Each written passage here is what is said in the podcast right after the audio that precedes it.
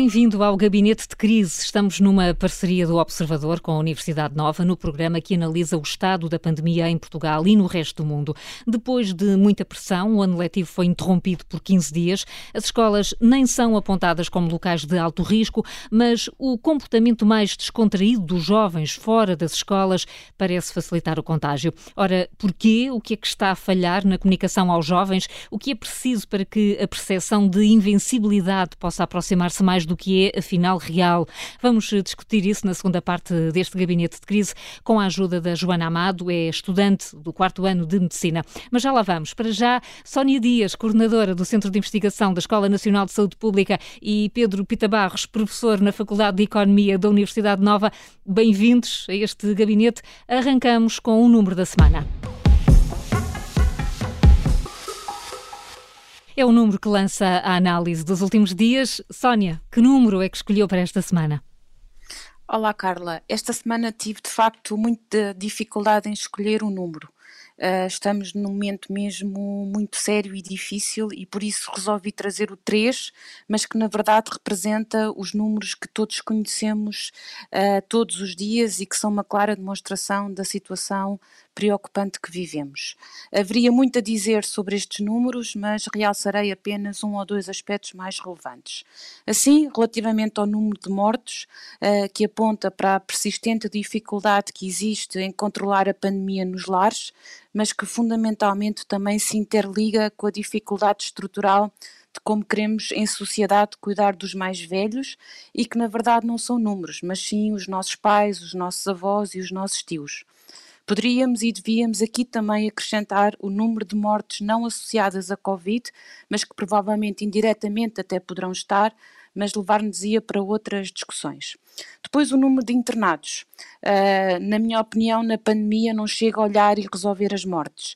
Uh, e este número expõe enorme pressão nos serviços de saúde, mas também deve alertar para questões relevantes relativas à longa e difícil recuperação dos doentes, bem como para as sequelas e consequências que a Covid pode provocar.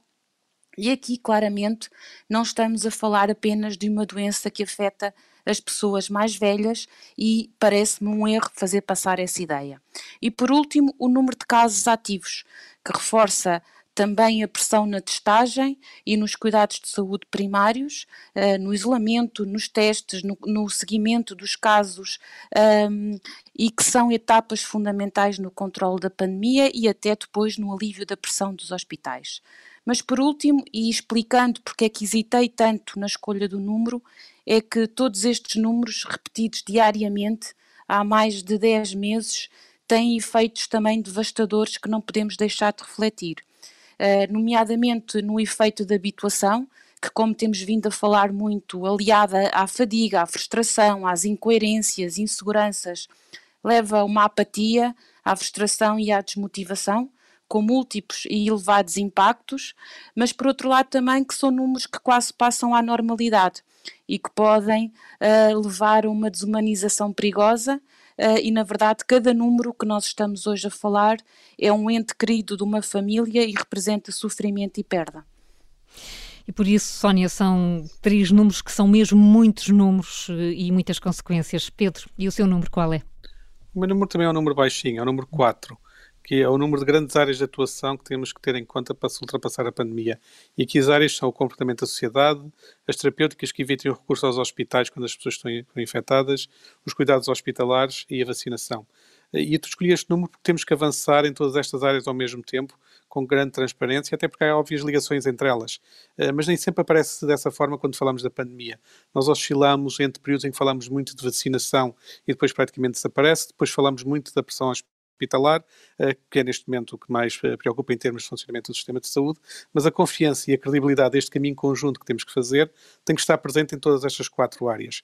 Eh, o comportamento da sociedade, o que levou agora a este confinamento que estamos a ter né, iniciado ontem ou hoje, com muito maior pressão, é como nós vamos conseguir conter a transmissão.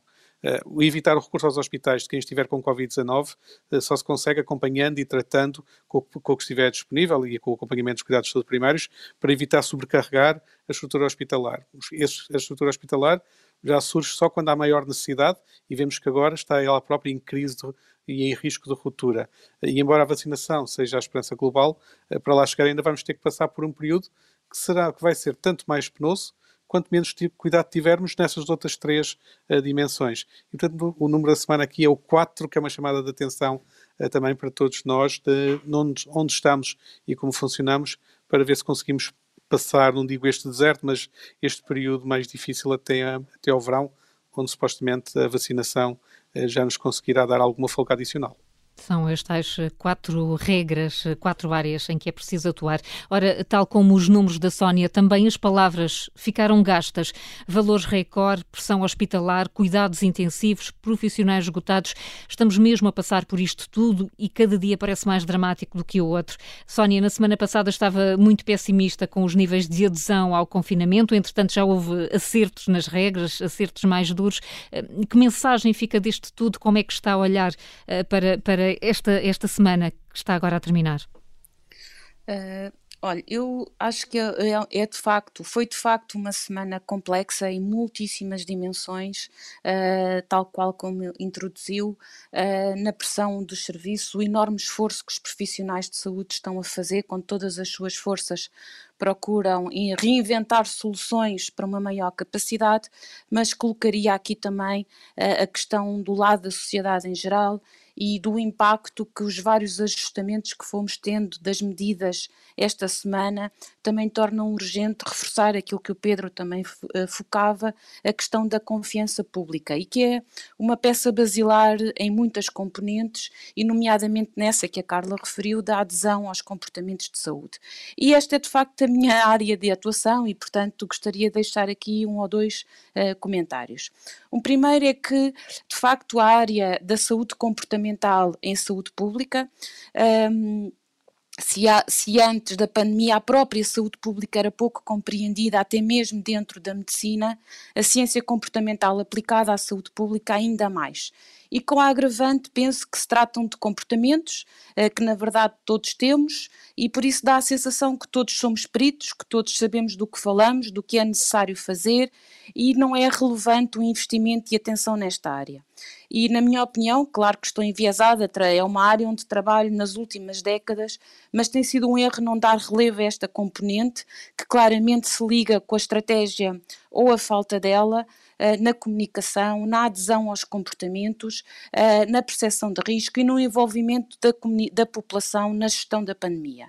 E aqui realçaria vários exemplos internacionais do enfoque que dão nesta área. A própria OMS criou um departamento na área da saúde comportamental, várias fundações para a ciência e tecnologia de outros países e ainda recentemente fiz parte de um painel de avaliadores de projetos na Suíça que abriram uma chamada específica para projetos da ciência sociocomportamental para o apoio concreto a esta pandemia. E, portanto, era de facto importante que os gabinetes de apoio à decisão tivessem estes, estes peritos nesta área.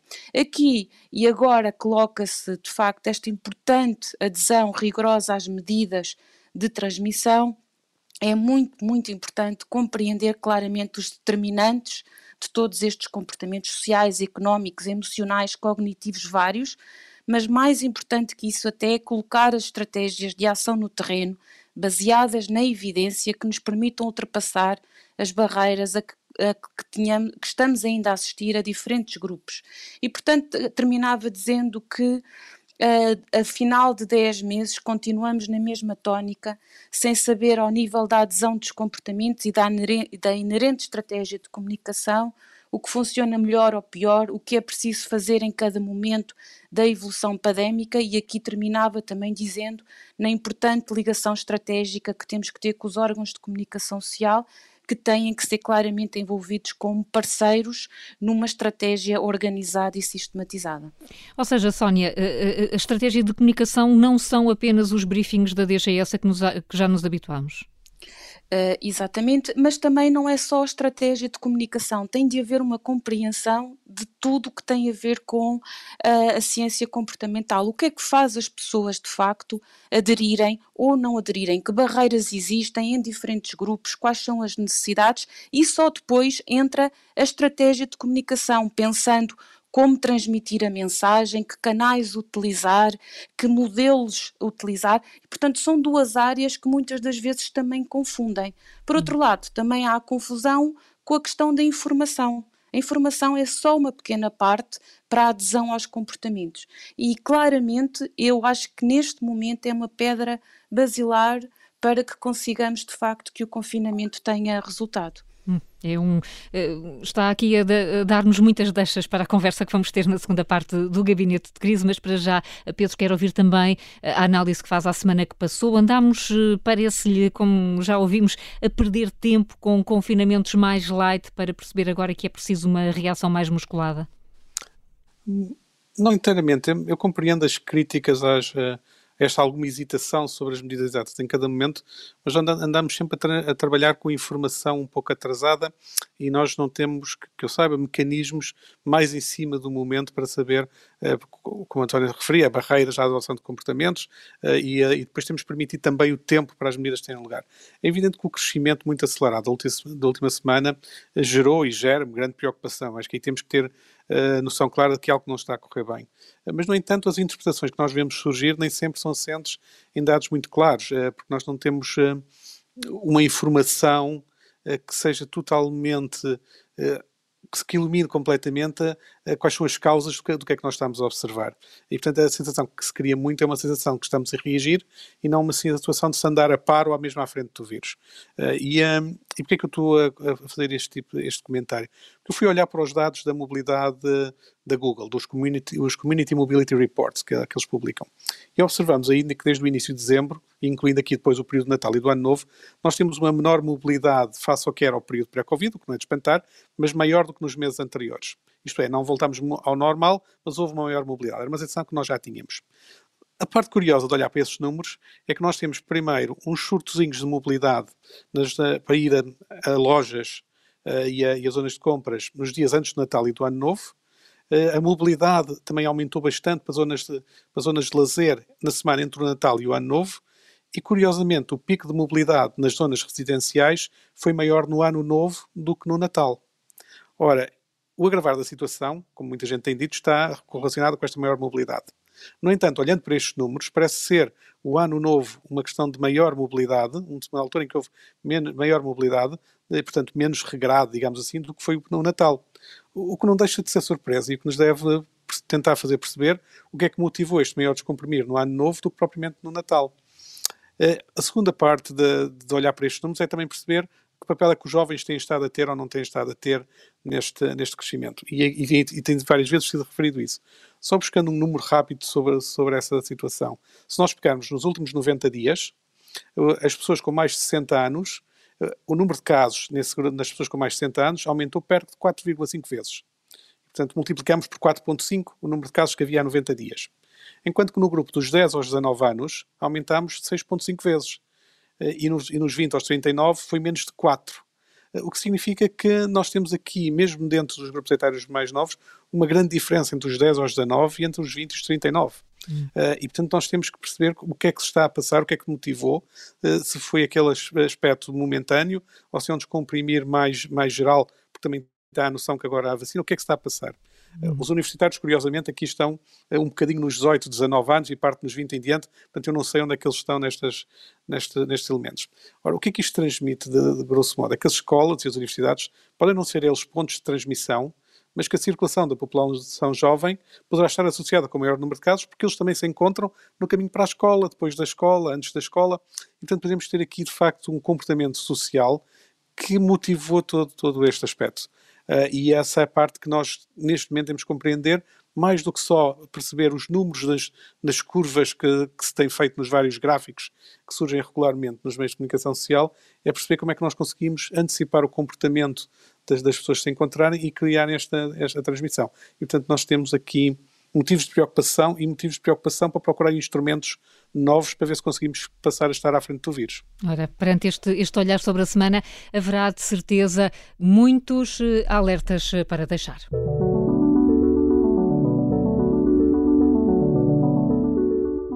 Sónia Dias, o seu alerta vem, tem muito a ver com o que o Pedro acabou de dizer sobre os jovens. Eles também estão a encher as enfermarias dos hospitais. Exatamente, esse é o meu alerta. É, sabemos que claramente esta doença atinge maior eh, com maior desproporcionalidade das pessoas com mais idade, mas parece-me um risco continuar a ligar a Covid apenas a uma doença dos mais velhos.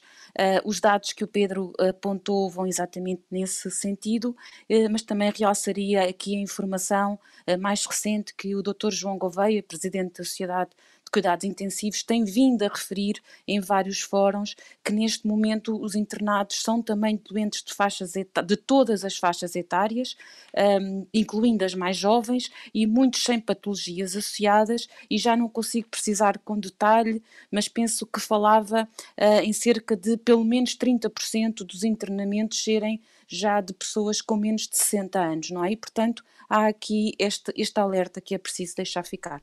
E fica. Pedro, a questão das variantes do coronavírus uh, também uh, devem manter-nos alerta. É, nós temos que estar preparados para ajustamentos que vão provavelmente ser necessários, seja nas medidas, seja nas terapêuticas, seja na atitude em geral que nós temos que ter, decorrentes das variantes que vão surgindo.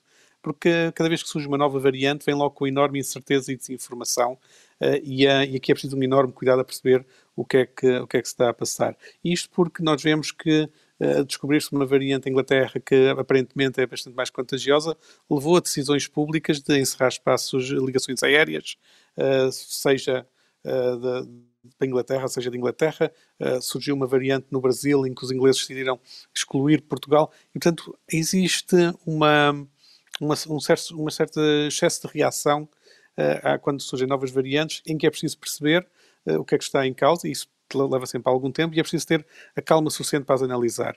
As novas variantes podem ser mais contagiosas, como parece ser o caso da originada Inglaterra, eh, e, e, portanto virá a dominar, como se está a prever, em termos de circulação, mas também é possível que um dia venha a aparecer uma, uma, uma nova variante com manifestações mais graves, e aí teremos que perceber como é que se reage a isso. E, portanto, nós temos que atualizar o conhecimento e ajustar as medidas consoante as características, e significa também que, de um ponto de vista de todos nós, eh, o cuidar da saúde mental em geral neste contexto de novidades em contínuo que nós vamos ter, vai ser um desafio para as autoridades, para, para a comunidade científica, eh, para cada um de nós, para os meios de comunicação social. Aí este o alerta, eh, temos que ter, em, temos que ter com cuidado na forma como tratamos e como lidamos com, com os anúncios de novas variantes do vírus. Devemos estar preparados para ajustamentos e chega de associarmos a Covid-19 só aos mais velhos. Voltamos já a seguir com notas de esperança e com a estudante de medicina Joana Amado. Vamos falar da forma como os jovens estão ou não a aderir às regras de confinamento.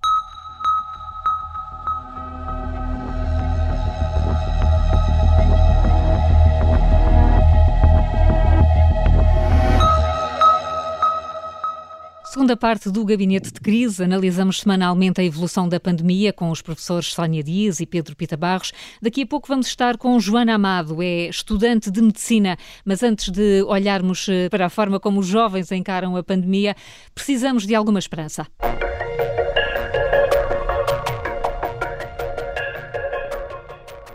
Numa semana dramática, procuramos algumas notas de esperança. Pedro, quer avançar?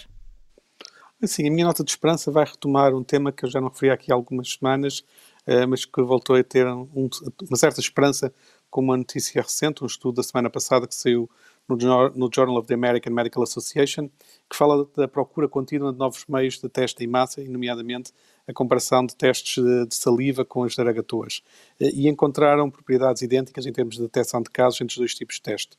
Uh, como neste momento se torna crucial parar as cadeias de transmissão, ter formas mais rápidas e mais simples, mas que sejam igualmente fiáveis aos, te aos testes que temos estado a usar, é importante. E, sobretudo, se nós conseguirmos ter rapidamente uh, testes que possam ser feitos à entrada dos locais onde se tem maior possibilidade de contágio, seja as escolas, as universidades, supermercados, transportes públicos, talvez até espetáculos, um dia novamente, uh, nós poderemos ter uma maior segurança para todos e, e conseguirmos uh, voltar a conjugar com a vacinação uma vida mais normal. Isto vai uhum. levar algum tempo para entrar nas, nas, nas áreas físicas uh, de, de onde as pessoas se juntam, se houver estes testes, mas depois teremos maior segurança coletiva. E, portanto, se conseguirmos ter estes testes juntamente com o aumento da vacinação, rapidamente começaremos a ter um caminho melhor para todos. Que bom. Sónia, e a sua nota de esperança? A minha nota de esperança é um bocadinho menos esperançosa, digamos assim, mas de facto é um desejo muito forte que o sistema de saúde continue a ter resiliência e capacidade para responder ao enorme desafio que nós vamos ter nas próximas semanas, enquanto o confinamento não produz uh, efeitos uh, no baixar da curva e sabemos que neste momento, com o nível de infecção na comunidade tão elevada, vai ainda demorar bastante tempo.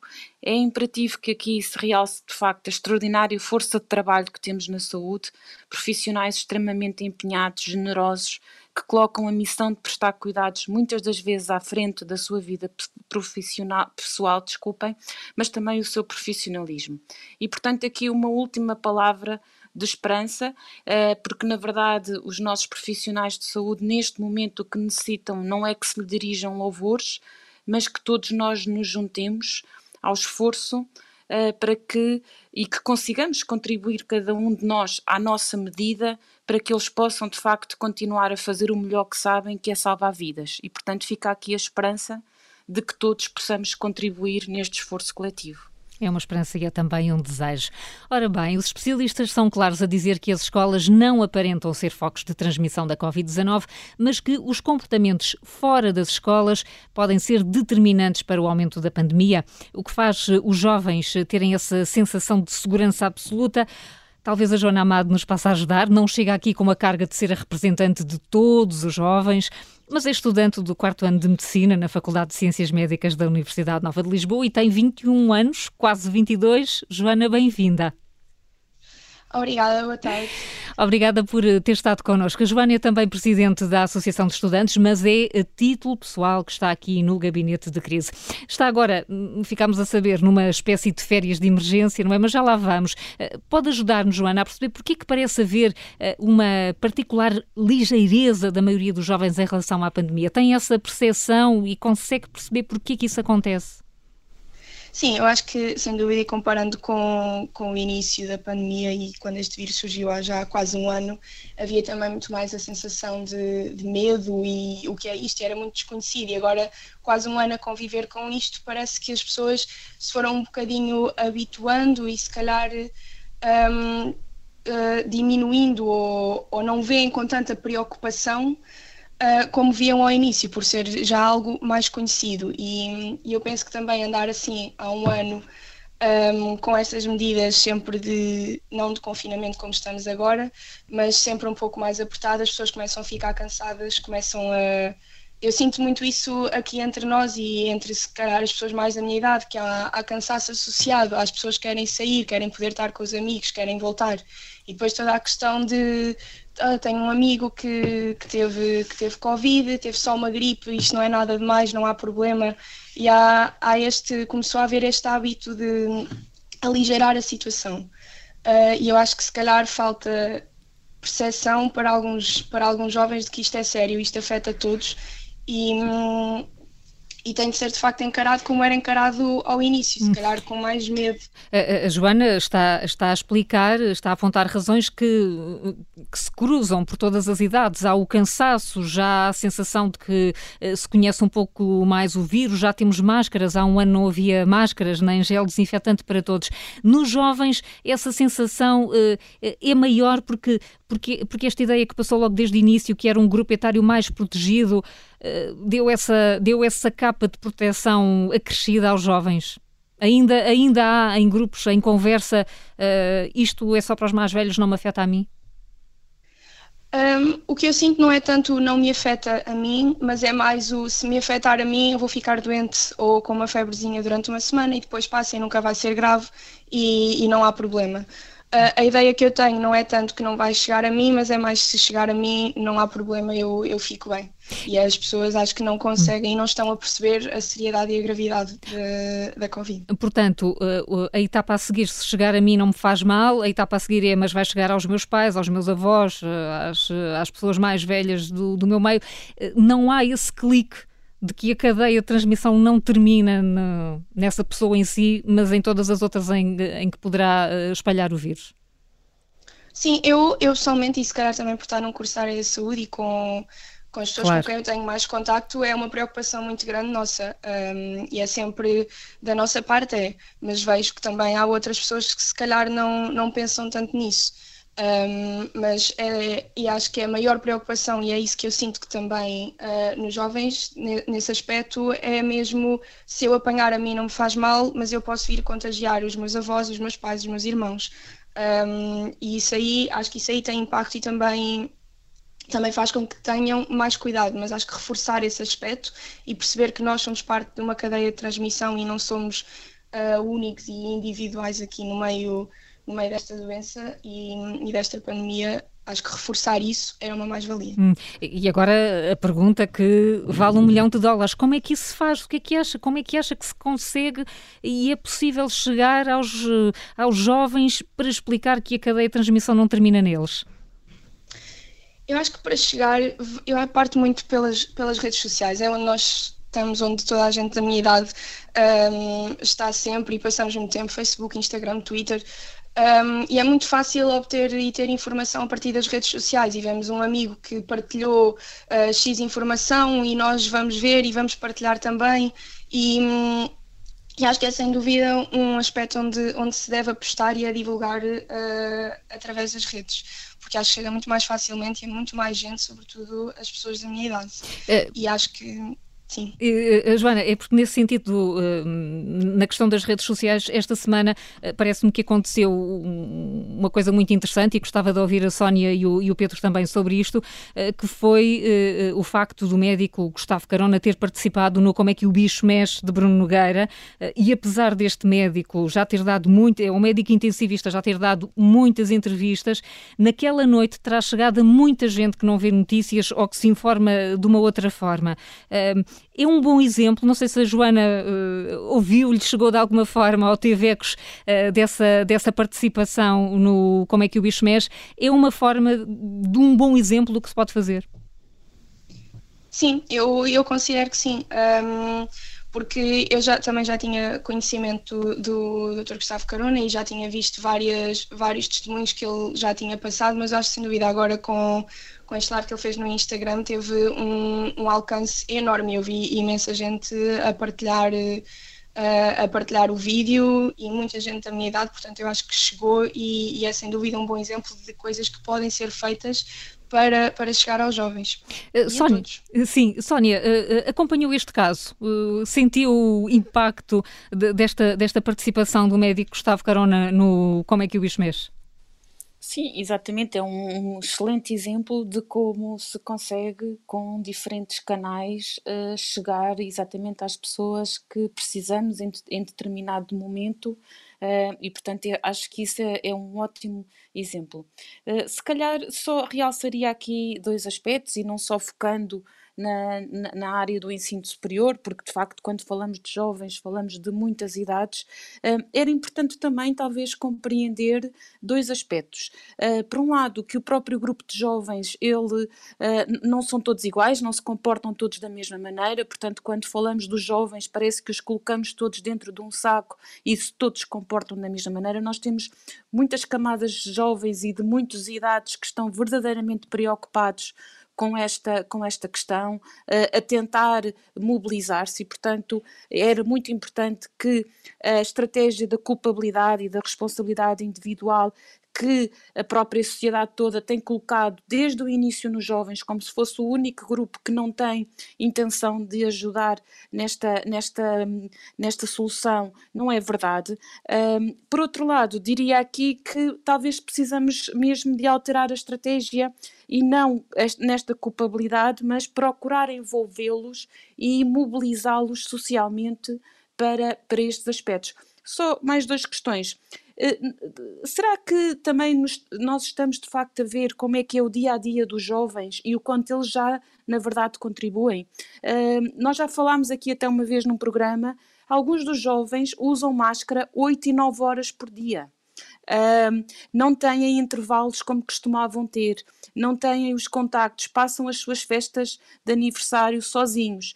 E, portanto, nós, no nosso barómetro da opinião social da escola, foi muito interessante ver que é um dos grupos que está com mais um, afetação relativamente ao mal-estar uh, mental. E, portanto, talvez um olhar diferente para este grupo pudesse trazê-los uh, para a mobilização social que claramente precisamos, mais do que os apenas culpabilizar, que eu penso que não vai ajudar na, na, motivação para aderirem às normas. É como se não houvesse empatia uh, para com o, uh, as mudanças de vida que estes, que estes jovens estão a enfrentar. Sim, e, e mais, é, é, fundamentalmente um grupo que está numa, numa idade em que claramente a socialização, o contacto com os outros, a experimentação faz parte da, da natureza deste período. E, e portanto, uh, é, eu acho que eles estarão disponíveis para ajudar nesta, nesta luta, claramente. Uh, o testemunho da Joana vai exatamente nesse sentido. Uh, precisamos de mudar, provavelmente, aqui a estratégia e, e, e trazê-los, digamos assim, para a mobilização social que precisamos uh, no combate à pandemia. E eles hum. são muito energéticos, portanto, eu acho que é claramente uma força que nos poderia ajudar. Pedro, como é que se pode ir mais além na estratégia de chegar aos jovens e de os envolver, como, como defende a Sónia? A minha sensação é que a única forma de o fazer é pedir aos jovens que façam eles esse, esse papel também. Isto é, eh, dá-me a sensação que muitas vezes nós temos estratégias de comunicação para os jovens, e estamos aqui a falar de algumas dessas coisas, como sendo responsabilidade nossa, ou das autoridades, ou de alguém de outras gerações fazer essa ponte. Eh, eu tenho, mas vejo muito pouco, e já falámos disso aqui há muitos meses atrás, quando falámos das escolas também, vejo muito pouco eh, pedido de envolvimento direto dos jovens.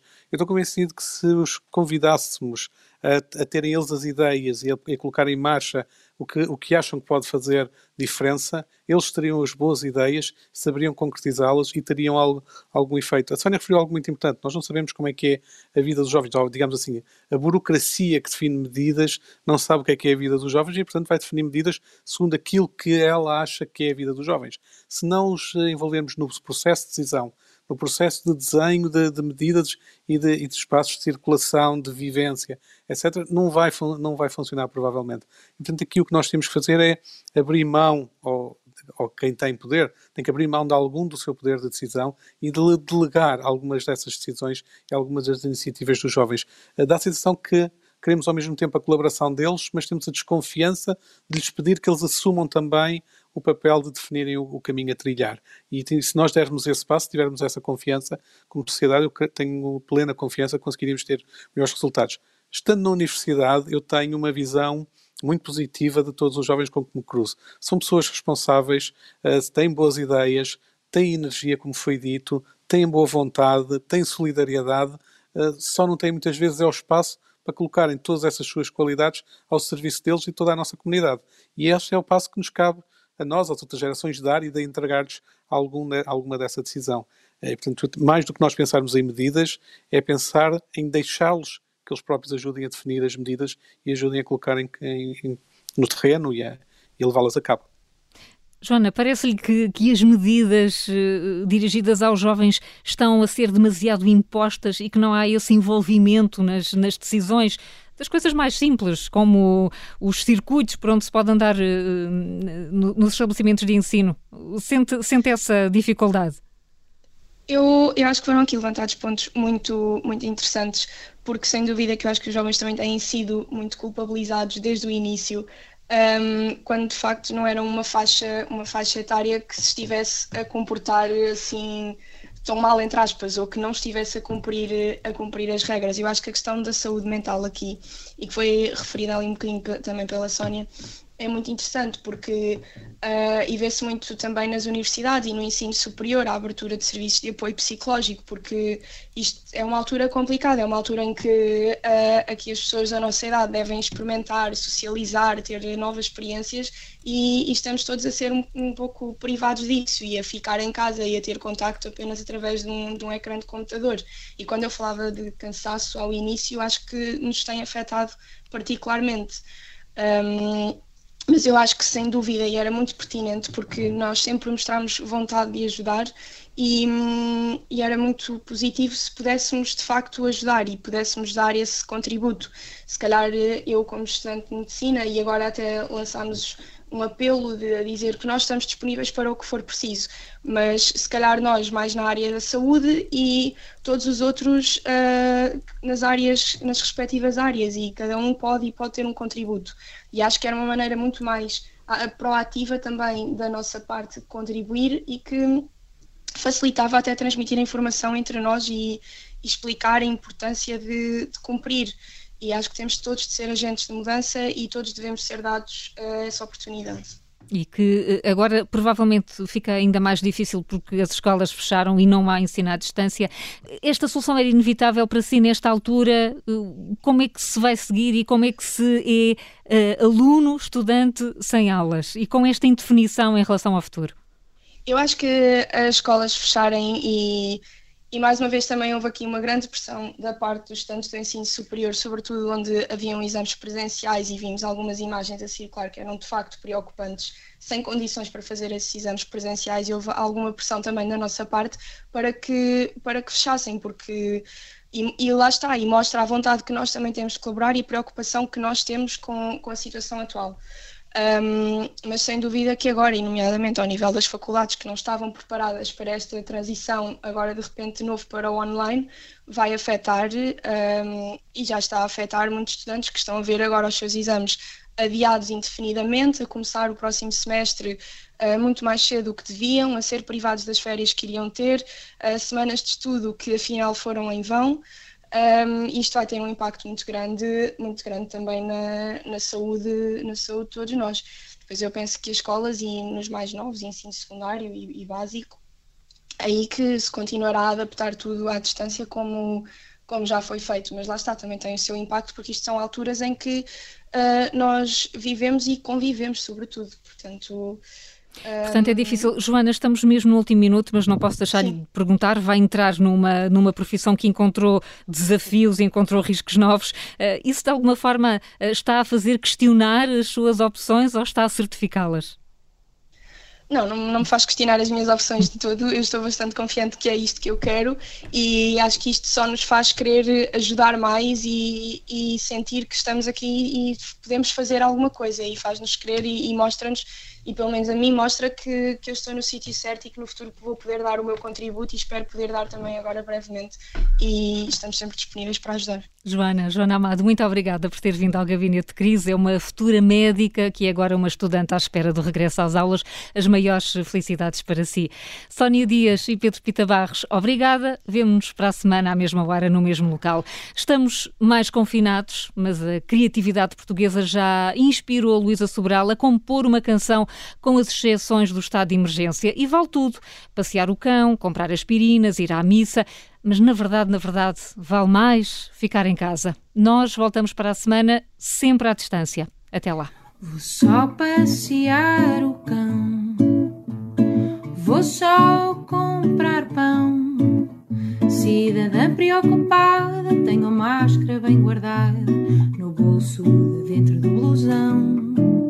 Vou só passear à praia e à tarde passeio no jardim.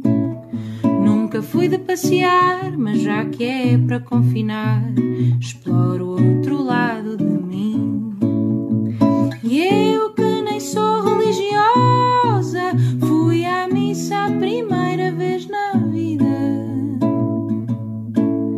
Passei